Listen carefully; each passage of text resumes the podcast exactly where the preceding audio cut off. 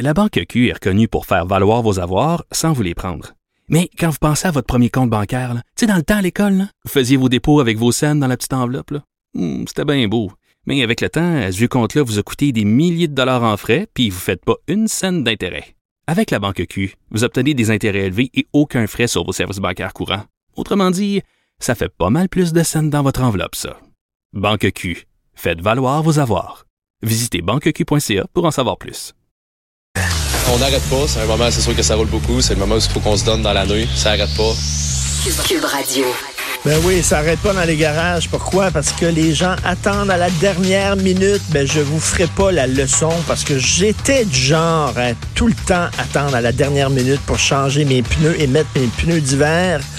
Cette année, j'ai eu une chance. J'ai eu un gros flat il y a une semaine et demie, un super gros flat à cause d'un nid de poule qui était monstrueux.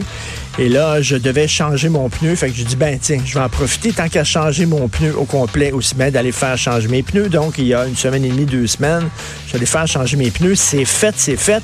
Là, il est trop tard, là. Si vous n'avez pas fait changer vos pneus, ça va prendre du temps en maudit parce que les garagistes sont complètement débordés, totalement débordés. Alors, euh, c'est comme un souci difficile maintenant d'avoir un garagiste aujourd'hui pour changer ses pneus qu'avoir un médecin de famille. D'ailleurs, la date, c'est quoi? C'est le 1er décembre. On devrait mettre ça le 15 novembre. Regardez, c'est la première tempête de neige, 11 novembre. Habituellement, c'est tout le temps comme ça. Depuis quelques années, euh, l'anniversaire de ma blonde, c'est le 12 novembre, mais il y a tout le temps de la neige. Il y a toujours une tempête, deux jours avant, deux jours après. Donc, je sais pas pourquoi on attend toujours le 1er décembre. 11 novembre aujourd'hui, euh, jour du souvenir. J'espère que vous allez avoir une pensée pour euh, nos vétérans. Euh, on va en parler un peu plus tard avec un vétéran, un ancien combattant. Don Cherry est complètement dans le champ. Alors, Don Cherry, vous le savez, qui dit que les immigrants n'ont pas l'air à respecter les militaires, n'ont pas l'air à porter le coquelicot, que c'est seulement des Canadiens de souche qui le portent, les immigrants. Probablement, comment il peut savoir ça? Comment il peut savoir regardant des gens là, dans la rue là, en disant, lui, c'est un immigrant, lui, c'est pas un immigrant? veut dire, pourquoi? Le teint de la peau? Je vais rappeler à M. Don Cherry qu'il y a des gens qui sont indiens, euh, du Moyen-Orient, qui sont sikhs, qui sont pakistanais, afghans, qui sont nés ici, qui sont ici depuis deux, trois génération, c'est pas par la couleur de la peau de quelqu'un que tu peux savoir s'il est immigrant ou pas. Et petite anecdote comme ça, il y a deux semaines, J'étais avec mon fils, je suis allé voir ma mère qui demeure à Verdun, allé bruncher avec ma mère et en revenant de Verdun, on est passé devant un parc à Pointe-Saint-Charles et il y avait une cérémonie du souvenir. Il était un peu plus tôt qu'avant, je pense qu'il était le 2 ou 3 novembre. Alors, j'ai arrêté euh, mon auto, j'ai stationné, mon auto parce que moi, je trouve ça très important de montrer à mon fils euh, le respect des militaires, puis le respect de ce souvenir-là. On lui a raconté la Deuxième Guerre, etc., que c'est important que des hommes qui sont allés euh, défendre euh, des pays euh, qu'ils ne connaissaient pas à l'autre bout du monde. Donc, je stationne et je dis à mon fils, viens-toi, on va aller, on va aller se joindre à la cérémonie, puis on va, on va être là. Il déposait des gerbes de fleurs devant une statue pour saluer, commémorer le souvenir des, des soldats qui ont perdu la vie l'autre côté dans les deux guerres mondiales. Alors, il y avait des militaires qui étaient là, il y avait des cadets, en fait, qui étaient là avec, euh, bon, les, drapeaux du Canada, drapeaux du Québec, etc. Et c'était tous exactement ça. Et ben, on se tenait droit, mon fils se tenait droit, etc. Et c'était tous des Asiatiques. Je sais pas si c'était des cadets, je sais pas si c'était une... tous les cadets qui étaient là, c'était tous des Asiatiques. Et, euh, et, bon, on a assisté à la cérémonie de souvenir avec Don Cherry là, en disant c'est rien des Canadiens. C'est pas vrai. C'est pas vrai. Au contraire, les gens qui viennent de pays en crise, les immigrants qui viennent de pays en crise, qui viennent ici, euh, qui, ont, qui ont quitté des pays en guerre, au contraire, ils savent à quel point c'est important le maintien de la paix, que c'est important qu'il y ait des militaires qui sont allés là-bas pour que des jeunes filles en Afghanistan puissent aller à l'école en toute tranquillité, sans crainte de perdre la vie, etc. Bon, ils, reconnaissent euh, l'importance de, de, de l'aide militaire de l'étranger. Je sais pas c'est quoi, c'est quoi exactement son maudit problème. Mais imaginez si ça avait été un Québécois francophone qui avait fait ce genre de déclaration. Imaginez dans les journaux canadiens anglais, ça aurait capoté. Les gens auraient dû regarder, ça montre à quel point les Québécois sont fermés d'esprit, racistes, xénophobes, intolérants, etc., etc. Mais c'est un des leurs, entre guillemets, Don Cherry, donc c'est passé un peu un peu là, ça s'est énervé un peu et surtout euh, Hockey Night Canada et Sportsnet euh, ont, euh, ont, retransmis leurs excuses et ça vient de finir. Mais si ça avait été un Québécois francophone, ça aurait été débile. Donc journée très importante aujourd'hui. J'en parlais un peu plus tôt, tantôt, dans l'émission de Benoît Dutrisac.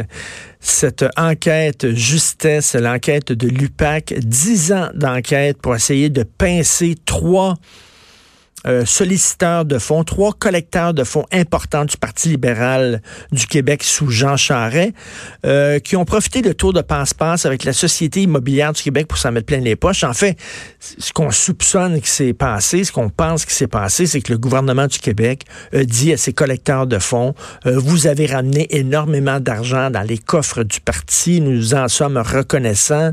et pour vous remercier, tiens, on va vous permettre d'utiliser la Société immobilière immobilière du Québec pour faire des pour faire un coup d'argent. On va se fermer les yeux, tout ça. Donc, tu as gratté mon dos, je vais gratter le tien.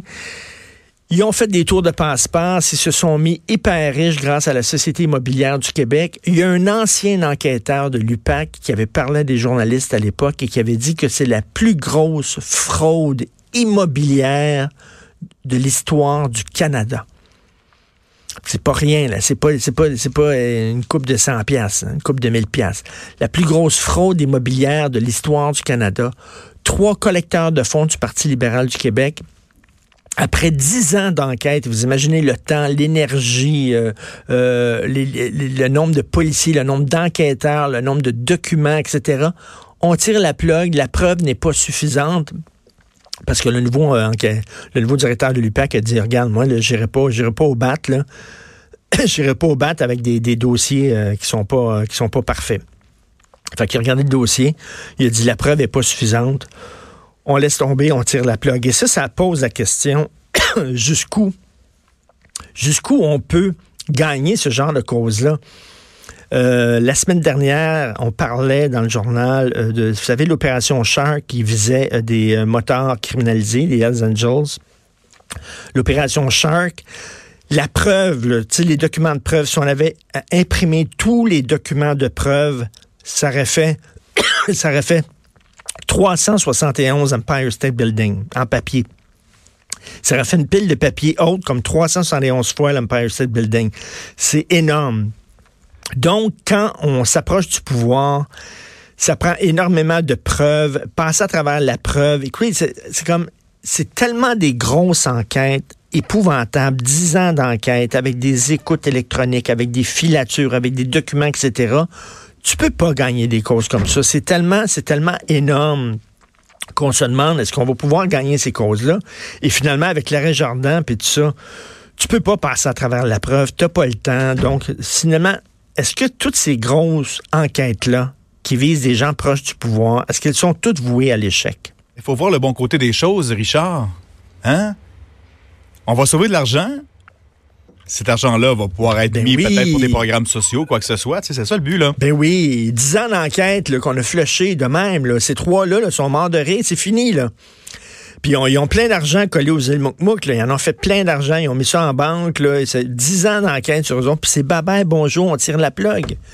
Puis là, Nathalie Normando, je suis convaincu qu'elle va s'en sortir. Puis l'enquête mâchurée qui vise euh, Jean Charest, ça aussi, ça va tomber entre les craques euh, du, du plancher.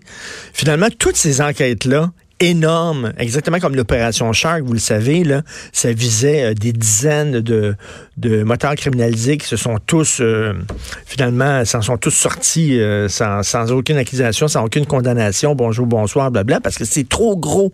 C'est des enquêtes trop énormes, avec trop de preuves et tout ça.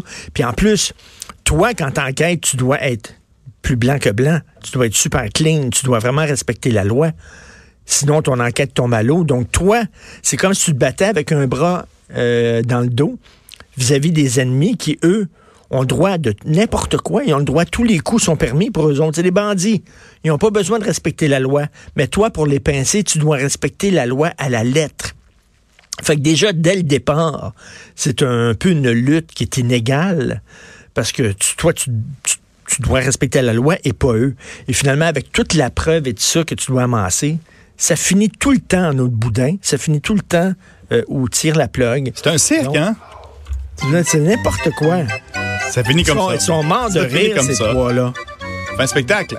Ils sont morts de rire. On a fait une commission Charbonneau, puis tout ça, puis ces gens-là s'en sont sortis sans aucun problème. De l'argent collé aux îles Mokmok. Ils vont vivre jusqu'à la fin de leur jour, riches.